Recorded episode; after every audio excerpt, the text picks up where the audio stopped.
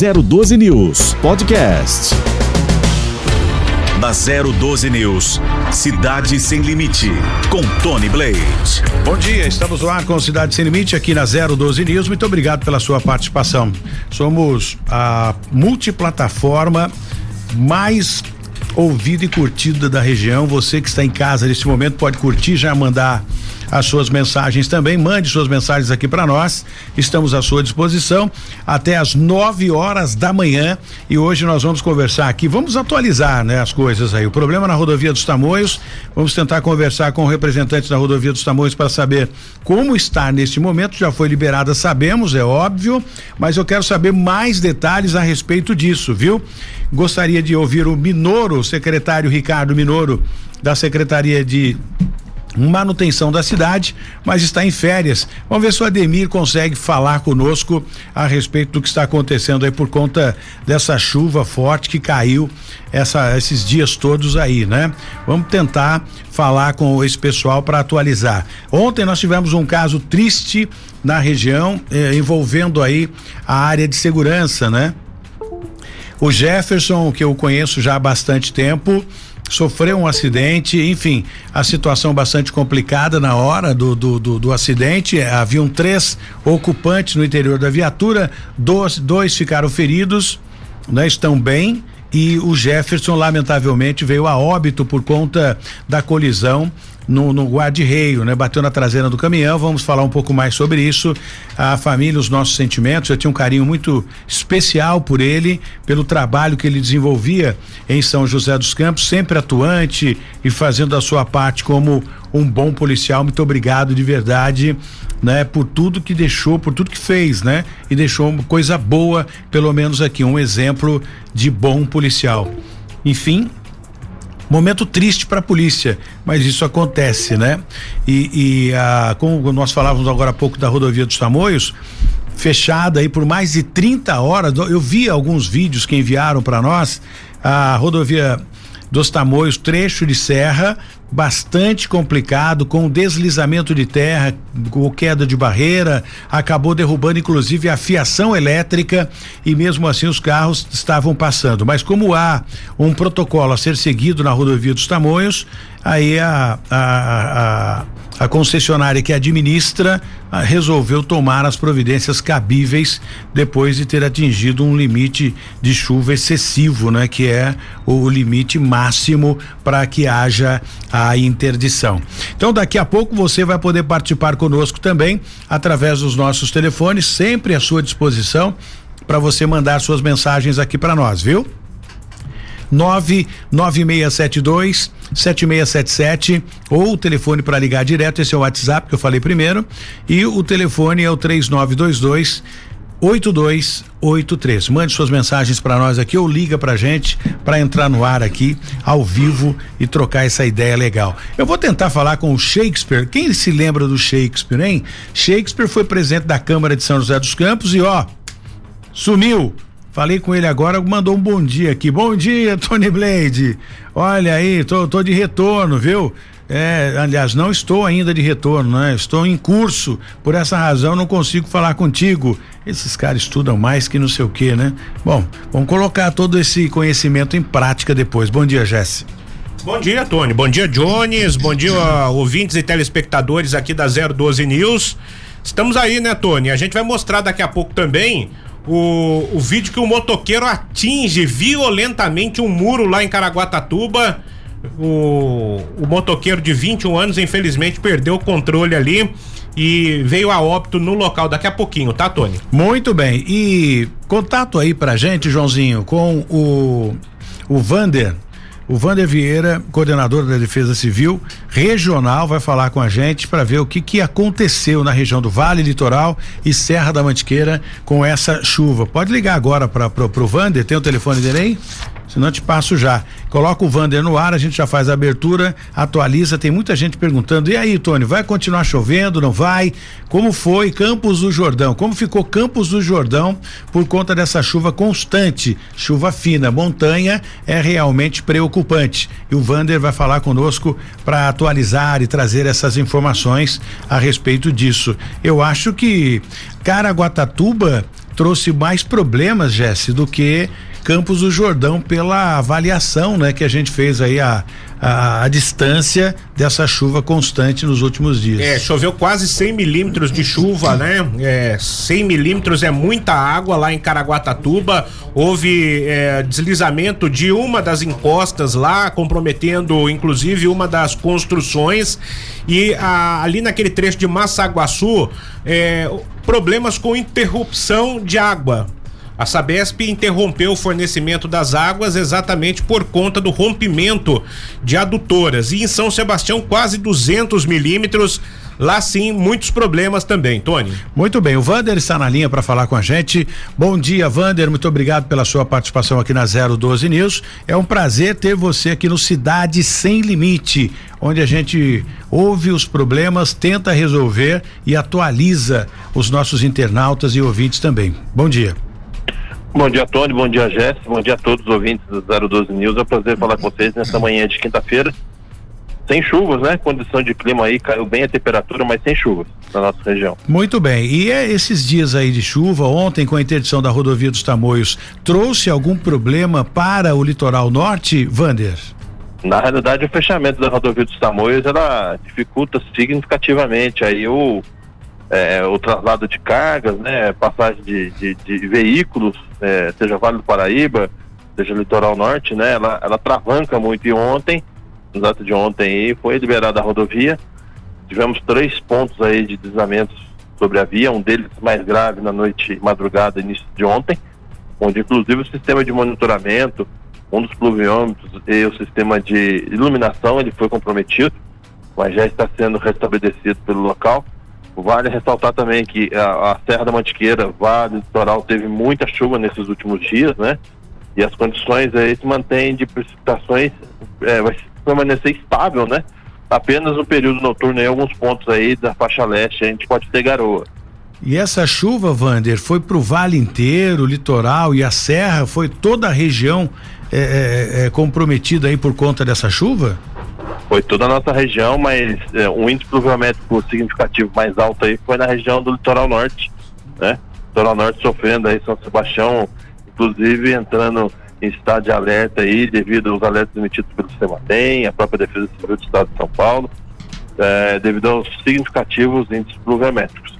A gente já tem para os próximos dias, viu, Tony? Já vou te adiantar que para o domingo nós vamos ter a aproximação de uma nova frente fria que vai criar condições de pancadas de chuva forte, né? Seguidas de raios, ventos aí, até possível chuva de granizo em toda a nossa região. Então vale ressaltar aí aquelas condições, né?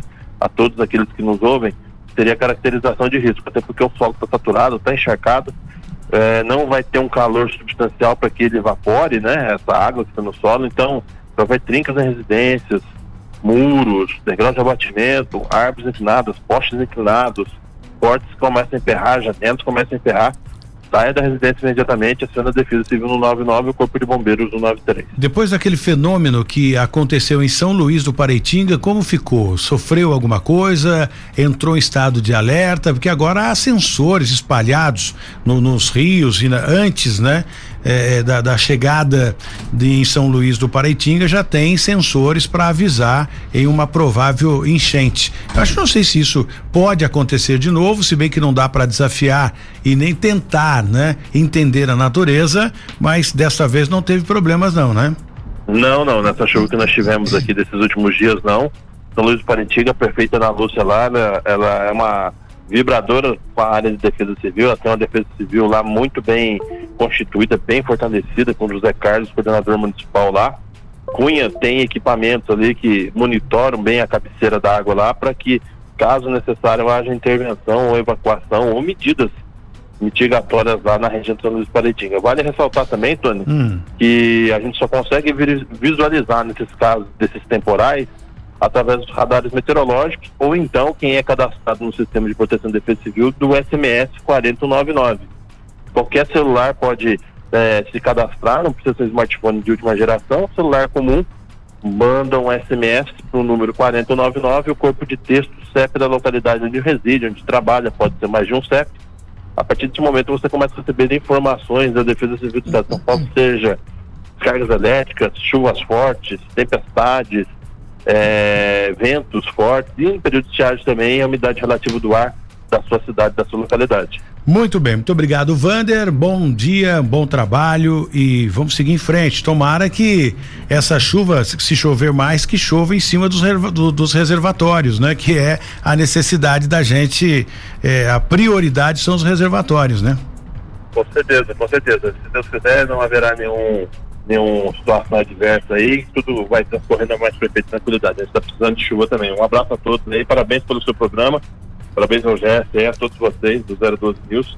Cidade Sem Limite, sendo líder de audiência nas manhãs do Vale Serra Litoral. Muito obrigado pela sua participação. E agora a gente conversa aqui com o Jones Santos, secretário de Educação e Cidadania de São José dos Campos, a cidade com mais de 700 mil habitantes, já chegando a 800 mil habitantes. E quando se fala no crescimento de habitantes, obviamente há necessidade de uma série, né, de, de envolvimento para que a cidade continue em ascendência. A exemplo da educação, saúde, principalmente, segurança, os três pontos importantes para uma cidade se manter forte: saúde, educação e segurança. E o, o, o representante da Educação está aqui hoje. Bom dia, obrigado pela sua participação, Jones. Bom dia, Tony. Bom dia a todos os ouvintes, espectadores da 012 News. Para nós é uma satisfação poder estar aqui, fazer esse bate-papo e fazer prestação de serviço para a comunidade. Como é que é hoje a situação no tocante à saúde? Já houve épocas em que a saúde era realmente bastante difícil, pessoas transferindo de um lugar para outro,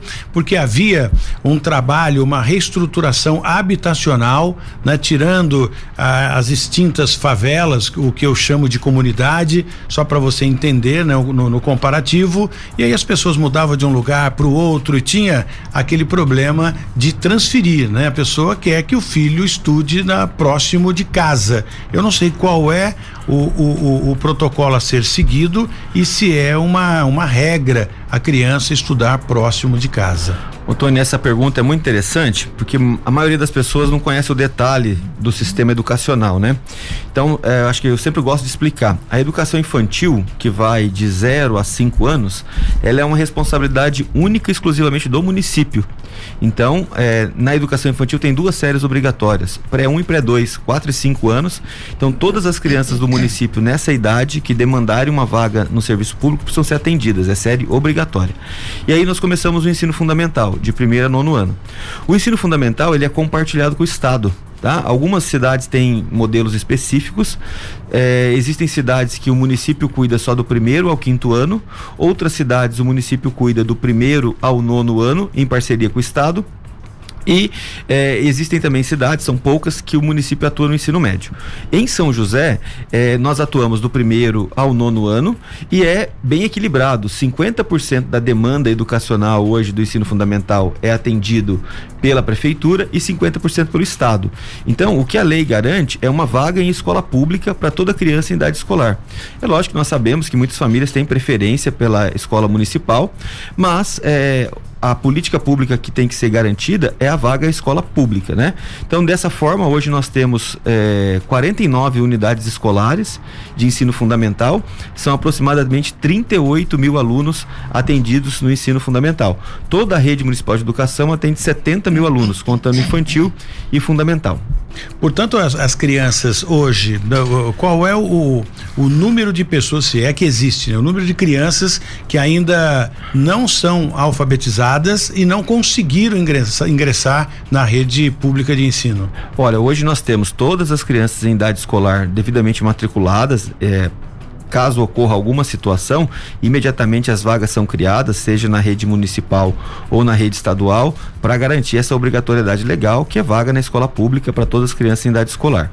É, a questão da alfabetização, é, a gente tem uma meta no Plano Municipal de Educação que é a gente conseguir alfabetizar todas as crianças até o final do segundo ano do ensino fundamental. Tá? Lógico que esse processo está sendo bastante impactado pela pandemia.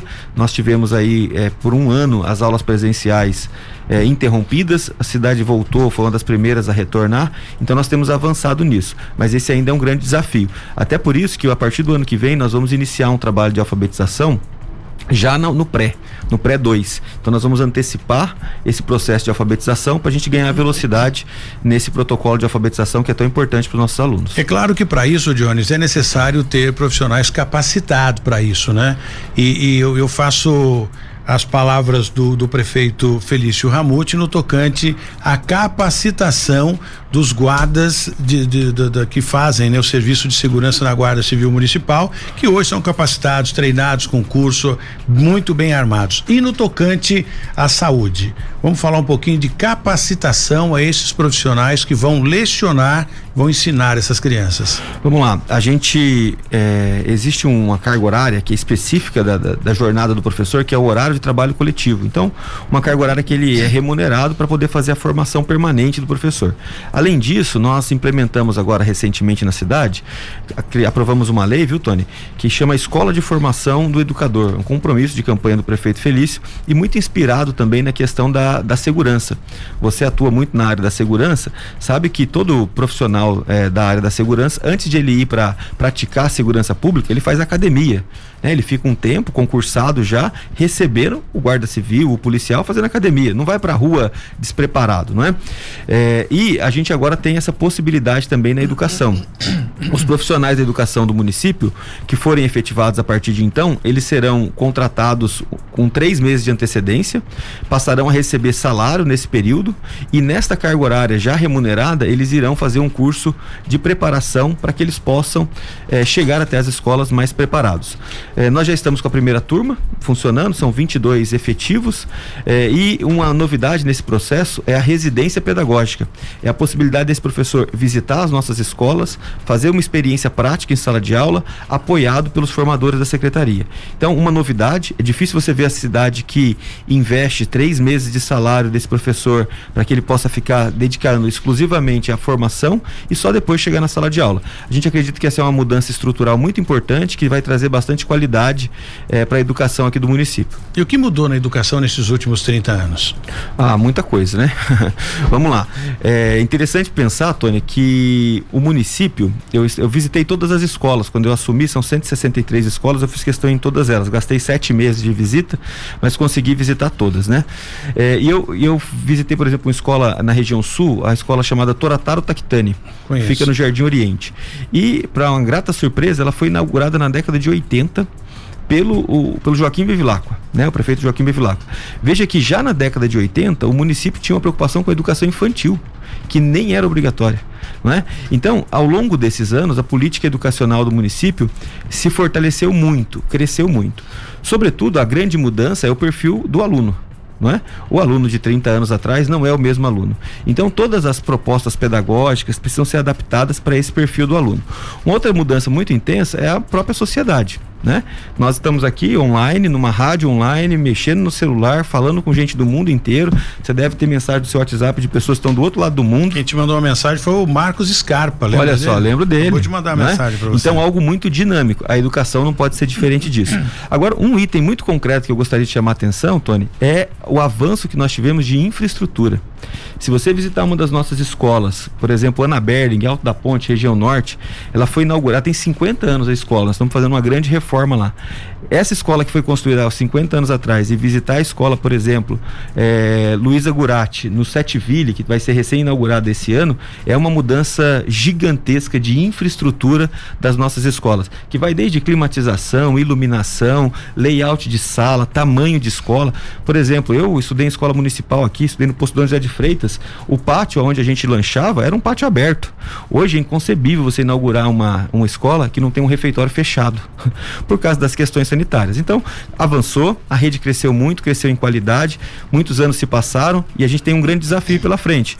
Né? Não é porque os anos se passaram que o desafio foi superado. Ele vai sempre se atualizando. Então, mande um abraço aí ao Scarpa, que ele está lá em Itu acompanhando Opa, você. Opa, um abraço, Scarpa. Muito bem, Jesse.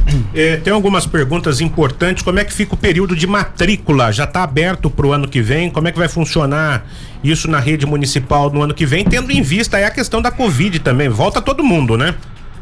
Vamos lá. É, esse ciclo de matrícula, Jesse, ele acontece todo ano, tá? Então nós temos é, é uma etapa longa que acontece. Nós temos alunos do pré que são redirecionados. Como eu disse, toda a educação infantil é do município. Então nesse processo de encaminhamento dos alunos do pré vai acontecer de um aluno que estava numa escola municipal e estudar numa escola estadual. Então tem esse processo de acomodação, isso é natural. Nós temos ainda aqueles alunos que na educação infantil estão em escolas particulares, tá? E que na, no fundamental virão para a rede municipal ou estadual. Esses também precisam fazer as suas devidas inscrições nas escolas para poder ser transferidos. E o período de inscrição do fundamental, né? Então, a gente percebeu que houve, por causa da pandemia, um aumento de demanda na educação infantil. Só para você ter uma ideia, Tony, nos últimos dois anos, 2020 e 2021, nós precisamos abrir 4 mil vagas de educação infantil no município para manter a fila de creche gerada. Porque a gente percebe um alto nível de qualidade nas nossas escolas de educação infantil, muitas delas entregam resultados melhores do que escolas particulares, especificamente na educação infantil. Então há essa migração, até em virtude da situação social da população. No fundamental, um pouco menos, né? Mas mesmo assim a gente tem também bastante procura. Os pais fazem as inscrições nas escolas de interesse. E aí a gente já começa daqui a pouco o processo de convocação para matrícula.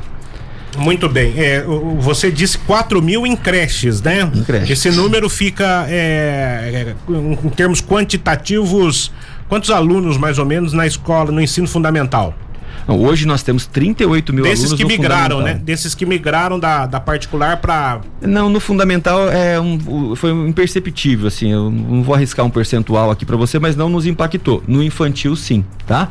E, o que, que eu percebo? Que algumas famílias, vendo. E toda família prioriza educação, isso é bom. Nós chegamos nesse momento no país, né? É, se tiver que você investir em alguma coisa em seus filhos, você vai investir na educação. Então a gente percebe um esforço das famílias em manter os seus filhos, quem pode, nas suas devidas escolas, naquela que ela entende que é mais adequada, é, no fundamental. Na educação infantil, por ser, não serem, muitas vezes serem séries não obrigatórias, né? Berçário 1, berçário 2, infantil 1, infantil 2, é, a família se, se, sente mais à vontade de migrar para o setor público nesse sentido. Então o aumento foi maior ali nessa, nesse segmento. Tá, o, o Jones, é, o Tony, se me permite aqui, né? São, são perguntas importantes que a gente tem. Concurso, né?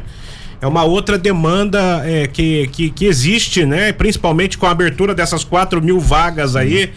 É, tá aberto concurso para seletivo, processo seletivo para o ano que vem, né, na prefeitura. E, e concurso de efetivo, como é que fica? Vamos lá. Essa pergunta é interessante, né? É, a pandemia mexeu com a vida profissional do mundo inteiro, né? Na iniciativa privada, né? Quem vive na iniciativa privada teve redução de jornada, redução de salário, corte de quadros, né?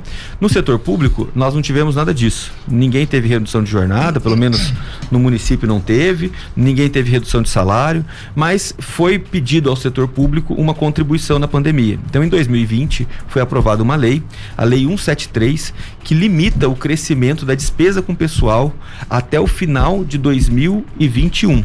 Então, até dezembro de 2021, nós não podemos ampliar o quadro de profissionais efetivos. Só tem uma exceção a essa regra: casos de aposentadoria ou de exoneração voluntária. Então, o funcionário não quer continuar mais, arrumou um outro emprego, ele decidiu sair, ele pede conta, ele é exonerado. Então, para esses casos, a gente pode é, a gente pode substituir. E o funcionário que aposentou.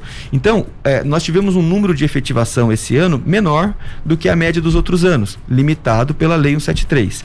Mesmo assim, a gente conseguiu efetivar profissionais professores em torno de 110, 120 profissionais. A gente conseguiu efetivar em virtude das aposentadorias e dos pedidos de desligamento. Agente educador, nós também conseguimos, tinha um concurso aberto com expectativa de contratação de 10 vagas. Nós contratamos 50 agentes educadores para substituição. E estagiário foi um grande desafio, porque como nós desmobilizamos em virtude da pandemia um grande número de estagiários por causa de contratos que tiveram que ser interrompidos, é, muita dificuldade de voltar a esse nível de contratação. Só para você ter ideia, eu tenho vaga de estágio e não consigo os candidatos para serem contratados. O ano que vem, se tudo seguir como está programado, a Lei 173 deve ser encerrada. E aí a prefeitura especificamente a Secretaria de Educação, com a inauguração de pelo menos duas escolas, a escola do Sete Vire, que deve ser inaugurada no, início do ano. Quase pronta. Isso, e a, a escola na região leste, né? É, também a gente deve inaugurar a Escola Terezinha no início do ano e é, a gente deve ampliar as efetivações, os concursos estão válidos e o processo seletivo que você disse é um processo seletivo para contratação de professor por prazo determinado. Todo ano tem que ter, esse contrato tem validade de 12 meses e a gente espera poder efetivar e o maior número possível de professores o ano que vem. Bom, esse o número de professores é o suficiente para vencer a demanda no ensino em São José dos Campos hoje, mesmo com essas baixas de pessoas que vêm que vem a óbito, né, por idade, doença, a pandemia trouxe esse tipo de problema e essa preocupação também. E aqueles que se aposentam, que se demitem, como o seu exemplo aí. Hoje, o time é suficiente para o ensino 100% em São José dos Campos? Ô Tony, olha, esse número é interessante e dá o tamanho da magnitude, né, da, da, da, da, expressão da Secretaria Municipal de Educação. Hoje, a Secretaria conta com aproximadamente 6 mil profissionais, entre áreas administrativas, pedagógicas, liderança, diretor de escola, né? É, um outro, outra informação que é importante, nós optamos em São José, Tony, para não passar de 30, 32 alunos por sala. No estado, a gente tem uma realidade bem diferente, às vezes chega a 45 alunos por sala. Então, essa decisão não é de hoje, não é minha, ela é uma decisão que foi tomada na cidade há muito tempo e essa é uma da, dos motivos da qualidade do nosso ensino.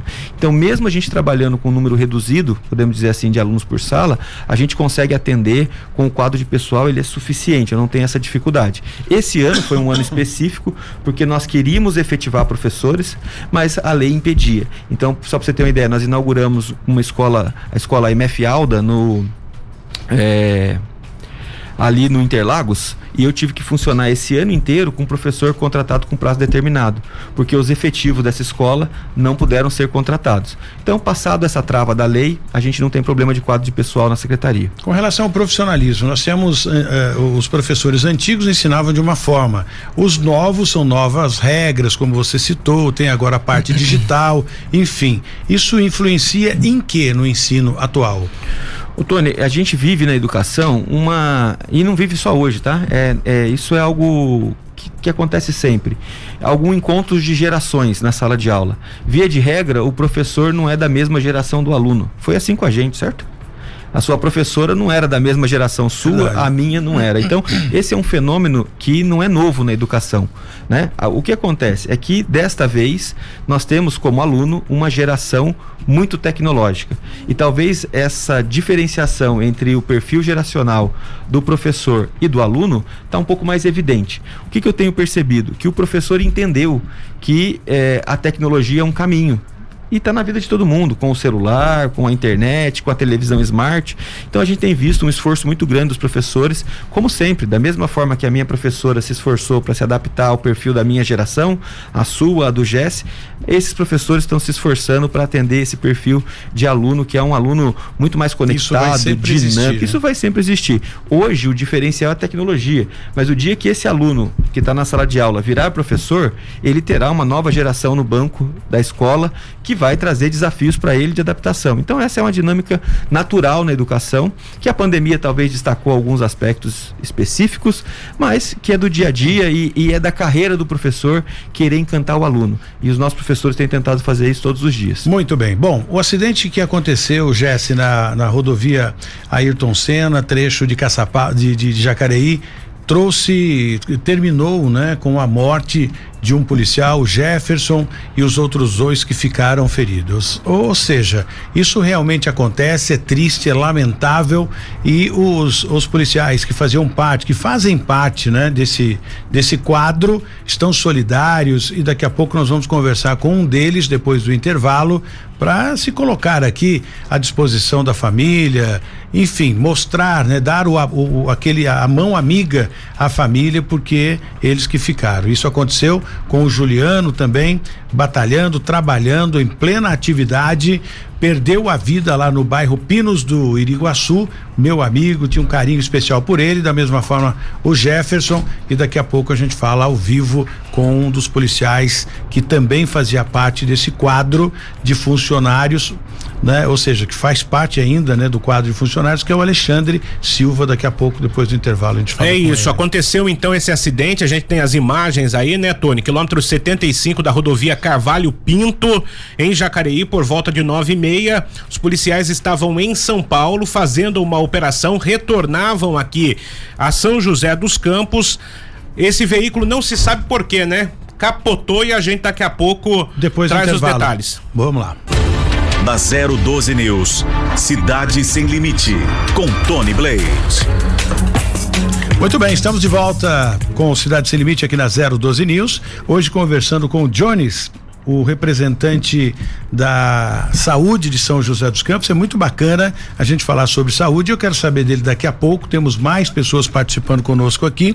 Quero saber dele a respeito da quantidade de pessoas ainda, né, tentando descobrir. As pessoas ligam pra gente e falam, Tony, pergunta aí pro secretário, como agora aqui, ó, o Guimarães perguntando o seguinte, Tony, pergunta pro secretário, eu vou fazer a pergunta já que nós vamos falar com o policial, mas é bacana essa pergunta, senão a gente acaba passando batido, né? Nós vamos ter escola pública integral, em tempo integral aqui em São José dos Campos, daqui a pouco o Jones responde pra gente, porque agora nós vamos falar com o Alexandre Silva, policial, né? E, e ter, é um momento bem triste, né? Difícil a perda do Jefferson, um sujeito trabalhador, competente e é, é o momento de ser solidário à família. Bom dia, Alexandre. Bom dia, Tony. Bom dia a todo mundo que está nos acompanhando.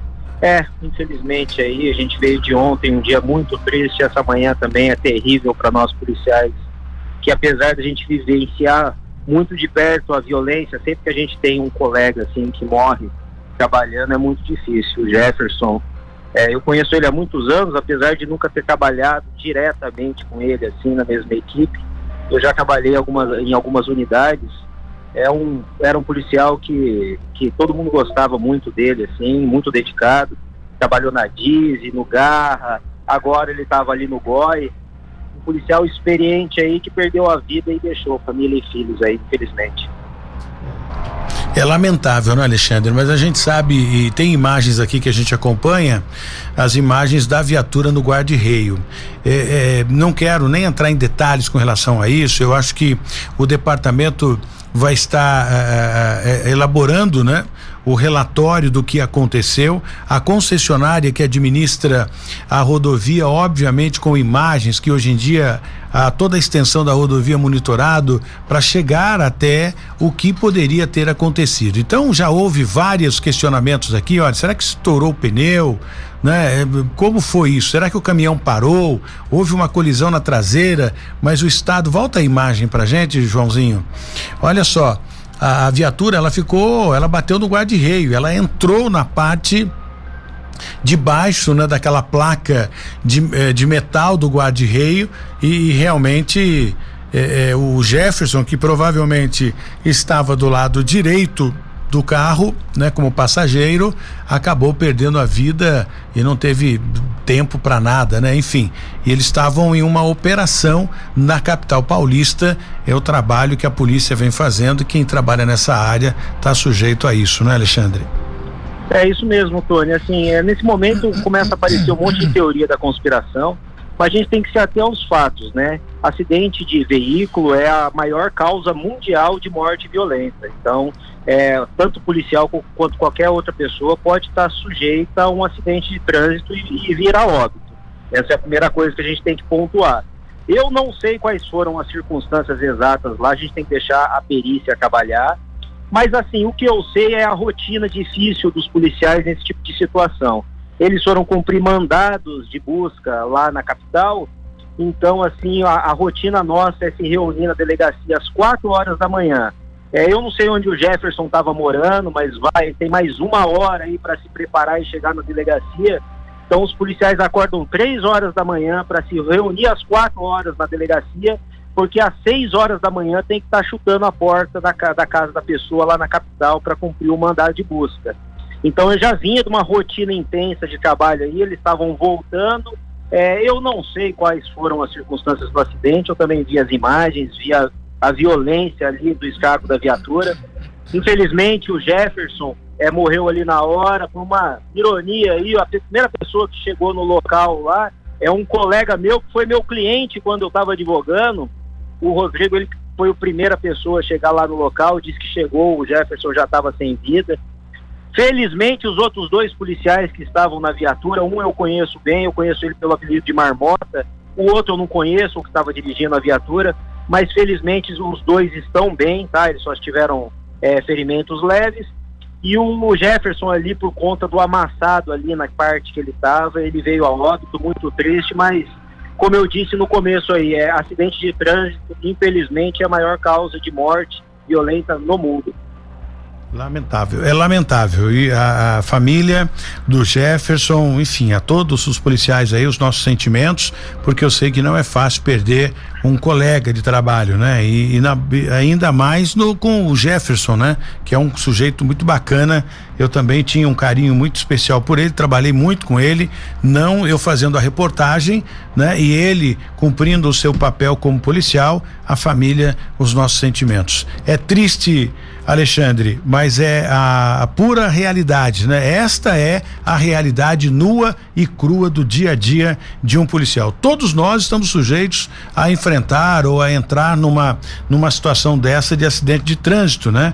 Mas os policiais eles estão mais próximos disso porque eh, eles brigam com a velocidade, com, lutam contra o tempo, para chegar até os marginais e trazer a paz ao cidadão de bem. Então é realmente complicado os nossos sentimentos a todos os policiais e a família também.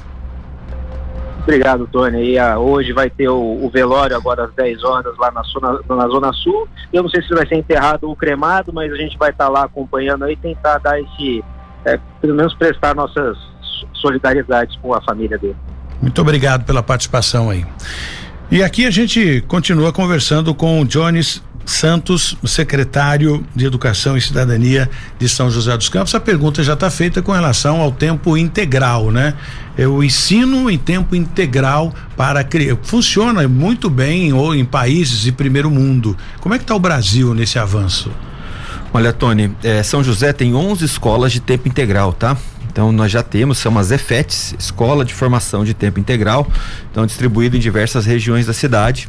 Além disso, a secretaria tem um convênio com a Fundas, aonde 1.500 alunos são atendidos pela Fundas em contraturno, também é considerado educação de tempo integral. Nós encaminhamos para a Câmara uma lei que institui esse ano a Política Municipal de Educação Integral, Tá? E essa lei, ela visa trazer algumas alternativas e algumas possibilidades de educação integral que até antes da pandemia parecia não ser muito viável.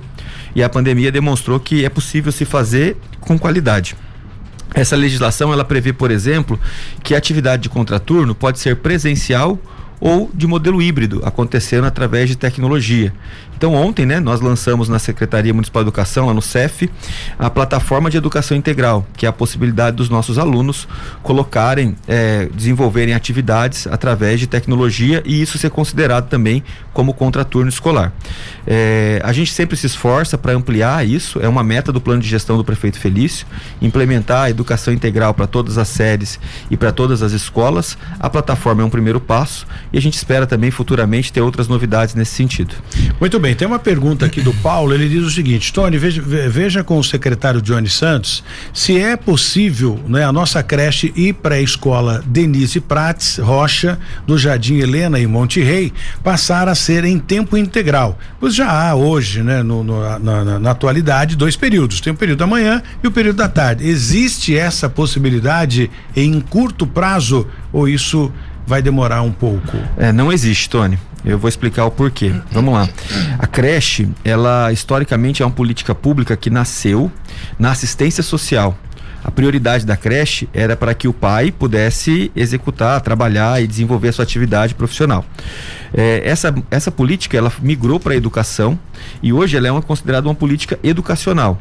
Nós temos sensibilidade, sabemos da dificuldade, da realidade do pessoal que precisa trabalhar e deixar seus filhos na creche. Mas a política pública educacional, no que diz respeito ao desenvolvimento dessa criança na primeira infância, ela se dá de maneira suficiente com o período parcial. Ou seja, todo o tempo que nós precisamos para o desenvolvimento socioemocional, é, e afetivo e de aprendizagem dessa criança pode ser feito no período parcial.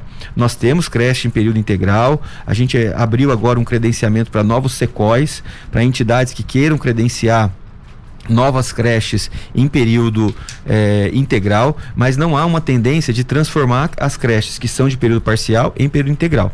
No caso do ouvinte, o que, que ele pode fazer? Ele pode localizar na região da casa dele, da residência dele, uma creche de período integral que nós temos.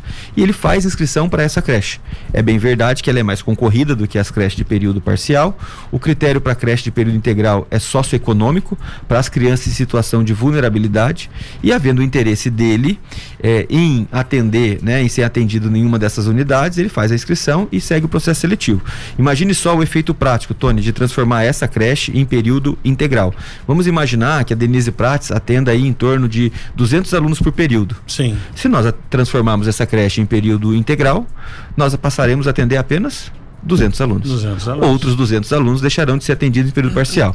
Obrigatoriamente, nós teríamos que criar uma outra creche, né? O que não é viável no curto prazo. Então, o motivo é, se decorre Prós disso. e contra, né? Isso. Bom, o, o, o que aconteceu com esse idoso, Jesse? Ele perdeu o controle, teve um mal súbito. Teve um acidente, Tony, com outro veículo lá na cidade de Taubaté e isso aconteceu pela Avenida Timbó, no bairro Estiva. A gente tem as imagens. Esse carro capotou dentro do córrego. É, nós estamos falando para quem está ouvindo, né? Nós estamos, se você pode acessar Exatamente. e ver as imagens também. É, esse carro caiu dentro do córrego, né? Virado aí de ponta cabeça, capotado, e esse idoso conseguiu então é, ficar em cima desse, de- desse veículo. Ele tem 74 anos e foi socorrido, foi tirado dali pelo corpo de bombe, do, bom- do corpo do corpo de bombeiros e levado ao hospital regional de Taubaté com ferimentos leves. É, aconteceu um acidente ali, né? Não é a primeira vez que isso ocorre. A prefeitura, inclusive, já foi alertada a respeito deste trecho que é perigoso aí na cidade de Taubaté, mas ainda não tomou providências. Tony. Muito bem. Bom, salvo pelo menos não tivemos um saldo negativo ali, né, com relação à vida, né? A vida foi foi preservada. E você eh, falava a respeito do acidente e eu acabei interrompendo por conta do nosso tempo esgotado aqui do intervalo comercial. Triste, Jesse, uma questão dessa e o Jesse exibiu as imagens aqui da, da, da, da viatura e eu observava ali na, na- no momento em que as imagens eh, eh, aparecia que os airbags funcionaram, mas Sim. não foram suficientes, né? Tá lá, aparecendo novamente para quem tá acompanhando aí pela internet. Foram acionados, mas essa viatura, né? Ela inicialmente capotou, atingiu o, o caminhão e depois o guarda-rail. E quem estava ali no banco do passageiro era exatamente esse policial, esse investigador, o Jefferson, né, que não resistiu aí aos ferimentos. Outros dois policiais estavam na viatura, quilômetro 75 da rodovia ali em Jacareí. É um retão, na verdade, né? É aquela, é aquela ponte que fica em cima ali da rodovia que vai para Guararema, Estrada Velha, no bairro de São Silvestre.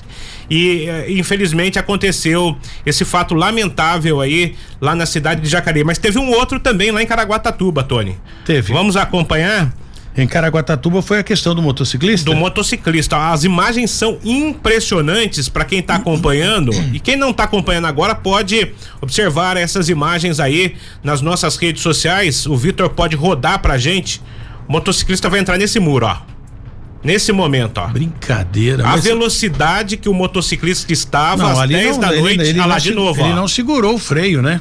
Agora em câmera lenta, para quem acompanha aí no, no, no, no nosso aplicativo, dá para ver com, com clareza a velocidade e o impacto, né? Impressionante que acaba derrubando ali a parede desse, desse galpão. É, ficou um muro, é um depósito de material de construção, ficou um buraco nesse muro, né? Com um impacto forte. Esse motociclista de 21 anos não resistiu aos ferimentos, morreu ali na hora. Tinha um garupa de 36, foi socorrido à Santa Casa Estela Mares, na cidade de Caraguatatuba, e está em estado grave, Tony. Agora, para entender o que teria acontecido, porque um veículo desse tem freio, né? Pelo que nós vimos ali, pelo impacto e pela velocidade, nem tocou no freio. Sei lá. Bom, é, ou de repente perdeu o freio, né? Tem essa possibilidade também.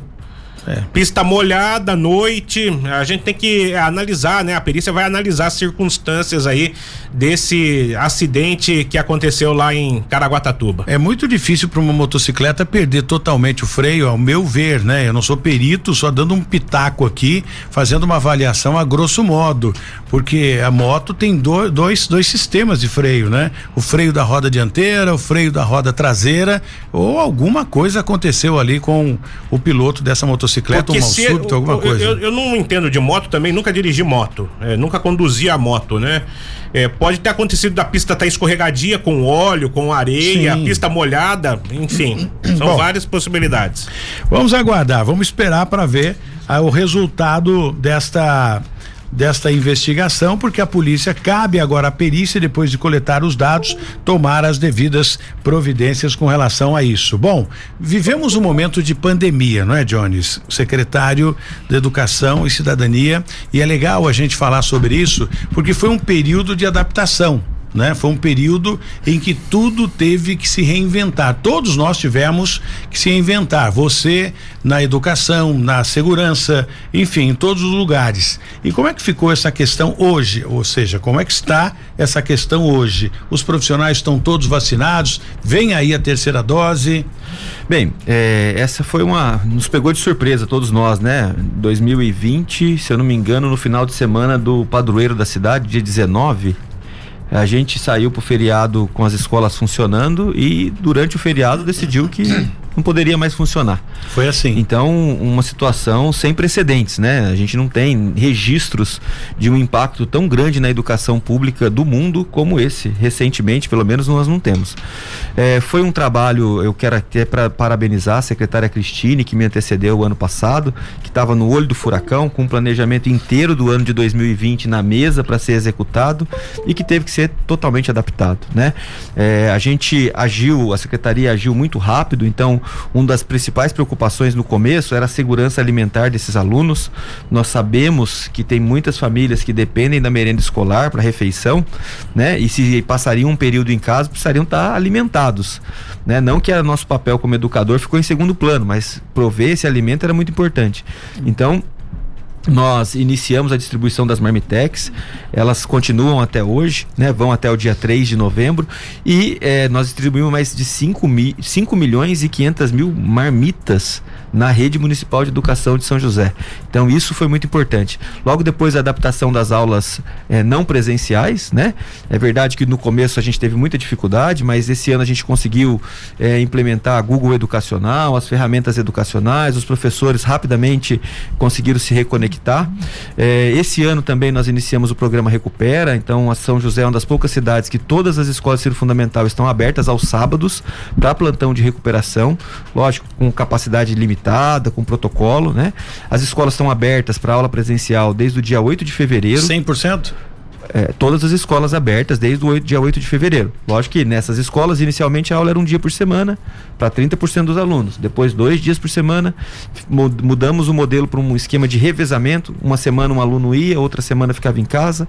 No atual momento, a gente atende todos os protocolos e já não precisa mais dos revezamentos. A gente tem uma média de 85% dos alunos que já estão presencialmente na escola e no dia 3 de novembro nós voltamos é, com a obrigatoriedade da presença. Então o que, que isso significa? Que aquele aluno que tem uma situação de comorbidade, que não possa frequentar a aula, precisa apresentar uma justificativa médica e será tratado como uma licença médica, como de costume. É, no que diz respeito à vacinação, né? A todos os profissionais da educação foi dada a possibilidade de se vacinar. Acho que isso é muito importante. Teve gente que não se vacinou? A gente ainda tem um saldo de profissionais que ainda não, não se vacinaram. A gente ainda não consegue entender se é por alguma restrição médica, se é porque é gestante, se, enfim, tá? Mas é, é um pequeno número, nada que comprometa, né? É, até porque no município não tem uma obrigatoriedade do funcionalismo em se vacinar né? Então a gente segue dessa forma. É, e estamos bastante satisfeitos de poder encerrar esse ano, um ano que foi difícil, mas foi produtivo para a rede municipal de educação. E um ano que o ano de 2022 sinaliza ser um ano é, de bastante realizações para nós. Ô Jones, é duas questões, ou pelo menos uma em duas, né? Que tá, que tá ligada à mesma situação. A gente vê denúncias de desperdício de alimento em algumas escolas e é, vamos dizer assim, é, regula, regulagem em outras escolas, porque o aluno às vezes vai fazer a, a, repetir a merenda e não tem a merenda, ou pelo menos a, a quem presta o serviço da merenda não está oferecendo a possibilidade, ou limita a metade de uma fruta, por exemplo. Tenho relatos que isso acontece em várias escolas aqui de São José dos Campos. Como é que a secretaria pode fazer para melhorar isso? Olha, primeiro é que todos os casos precisam ser encaminhados para a secretaria para ser prontamente apurados. É muito difícil a gente trabalhar no genérico, né? Porque Sim. são 70 mil alunos. A gente oferece é, 70 mil unidades de refeição. Para cada aluno são pelo menos duas, em alguns casos são três. Em alguns casos, o aluno recebe até cinco refeições na escola, nas escolas de período integral. É, porque tem muita gente que vai à escola também para fazer alimentação, né? Não, é, não apenas para isso, mas uhum. a gente sabe a situação social das famílias e a gente entende isso. E a segurança alimentar, existe um programa, um Programa Nacional de é, Alimentação Escolar, existe um Conselho Municipal de Alimentação Escolar. Então, isso é algo muito fiscalizado e controlado. Então, todo toda e qualquer denúncia deve ser encaminhado para um 56 da prefeitura e nós prontamente iremos apurar. O que eu tenho é o seguinte: nós temos a pesquisa é, Indisat que coloca a merenda municipal em alto grau de satisfação. Está entre os índices de melhor avaliação do município. A gente perde para coleta de lixo que é um negócio ao concurso, São José é histórico, uhum. né? Então o saldo é muito mais positivo. Qualquer denúncia que tenha, nós prontamente iremos apurar. É, o que a gente vê é que tem muito mais benefícios em relação Não à merenda. Só para você ter uma ideia, Tony, hoje o nosso cardápio de merenda escolar tem 12 cardápios diferentes. Se a criança chega com restrição de leite na educação infantil ou se ele é diabético e precisa de uma alimentação especializada no fundamental, a gente atende. São 12 cardápios específicos para atender as mais diferentes necessidades alimentares dos nossos alunos. Isso é algo que nos deixa muito feliz é um grande investimento, em torno de 50 milhões investido em merenda todo ano, algo que faz toda a diferença, porque aluno que não está alimentado não aprende. E a pura realidade, e a gente fica aberto aqui, né, para esse tipo de denúncia. Então, se você tem uma denúncia, não basta você falar, olha, eu, fulano me falou que aconteceu isso. Isso eu não vou nem deixar você falar aqui. Me, me formaliza isso. Tem foto disso, tem é, é, é, provas concretas de que isso está acontecendo. Nós vamos chamar o secretário na responsabilidade ou o prefeito na responsabilidade e, obviamente, providências vão ser tomadas. É absurdo se isso realmente estiver acontecendo. Como não temos nada concreto, vamos aguardar que chegue uma, uma denúncia concreta a respeito disso. A gente repassa para o senhor, secretário. Nós prontamente vamos receber, tá, Tony? Eu vou só exemplificar um caso. Nós tivemos, Jesse, uma situação no Dom Pedro, um descarte de maçã Exato, é. feito é, de forma inadequada, né? O que que nós verificamos? É uma empresa terceirizada, a empresa foi responsabilizada e os valores foram descontados da prestação de serviço, ou seja, a prefeitura não pagou aquilo. Uhum. Pena que houve o desperdício, não dava para aproveitar. É, a nutricionista da empresa tinha condenado aquele produto, não poderia ser consumido de qualquer forma, mas o descarte deveria ter sido feito de forma adequada. É, de certa forma, uma agressão à sociedade ver um tanto de alimento no lixo. Isso. Né? Então, se é para descartar, porque está inutilizado né? a questão do uso, que o descarte seja feito da forma adequada. A empresa foi responsabilizada, o desconto na prestação de serviço foi realizado, a equipe foi orientada e advertida para não acontecer mais, e assim nós vamos tratando caso a caso. Vambora, Jéssica. Está na hora tá na da hora, gente ir né? embora. Nós conversamos aqui com o, o secretário Jones Santos, secretário de Educação e Cidadania, parabéns e que a gente sabe que a escola do estado, né, não desmerecendo de forma nenhuma, mas eu não sei, as mães que falam isso, que a escola do município, olha, eu quero que meu filho estude na escola municipal. Eu não quero que meu filho estude na escola estadual. Bom, eu não sei, eu já ouvi muitos, não é de hoje, eu estou no rádio há muitos anos e sempre ouvi esse mesmo relato de que a escola do município, pelo menos em São José dos Campos, o ensino é melhor, enfim, a estrutura é melhor do que a escola do estado, ou seja, é o, o, o, o, órgão que tem mais dinheiro, né? Mas eu não sei por quê, por qual razão. De repente é a administração, enfim, que continue assim. Obrigado, Jones, pela sua participação aqui no nosso programa. Nós conseguimos prestar serviço, orientar, né? E, e explicar para a população aí o que elas queriam saber e tirar dúvidas também que agradeço a oportunidade, dizer que pode convidar outras vezes que essa vista aqui é muito bonita, hein? Caramba, a gente fica aliás, aqui. quando a gente vem aqui, o Anderson tirou uma foto esses que dias. Coisa linda. aqui, ele tirou uma foto, falou: Tony, vou tirar uma foto com você aqui. Quando tiver funcionando essa linha verde, a gente tira outra. Não, tem a linha verde aqui, mas aquela, aquela serra ali é tudo de bom, né? Então, Maravilha, obrigado pela, pela oportunidade. É sempre satisfeito de poder prestar serviço para a comunidade. Um abraço, bom dia. Obrigado, obrigado. Jesse. Bom, agora é um café e você continua, né? Eu continuo até a tarde. Brincadeira, você também não para, hein? E torcer pro WhatsApp me liberar vamos falar aqui. disso aí rapidinho. Quanto tempo eu tenho aí? Eu tenho o que, por que bloquearam você? Falou Ele disse que eu coisa. infringi aqui as políticas, né, do WhatsApp e me bloquearam. Não consigo ter acesso ao business, que é o WhatsApp para comércio, e nem o WhatsApp pessoal. Então, Ou seja, bloqueou geral. Bloqueou geral, perdi os contatos. Os contatos não, as conversas que eu tinha aqui, mas. É... Mas é normal, eu nunca ouvi falar disso. Pode ser que tenha acontecido isso já, né? Mas eu, eu sou. É... É, é, porque há um algoritmo, não, não são as pessoas que, que faz, bloqueiam. Ele faz a leitura. Então, né, o, o, algoritmo faz a leitura e se a, entender que está, tipo, é, se você está infringindo alguma norma, eu creio que a minha. que, que eu tenho infringido, como eu costumo publicar no site as informações policiais, e isso causa, às vezes, restrições. Que tem imagem mais forte, outras pode não. Ser, pode ser. O WhatsApp deve ter bloqueado por causa disso. Eu já fiz o questionamento Nossa, aqui. Mas eu vejo imagens no WhatsApp que eu não tenho condições nem de assistir o vídeo inteiro. Exatamente. É então eu fiz aqui o questionamento ao WhatsApp, tô aguardando o retorno. Jesse bloqueado no WhatsApp, inédito isso, eu nunca vi isso, né? Então, para mim é novidade. Vambora, amanhã Vambora, a Amanhã a gente tá de volta. Tchau, gente.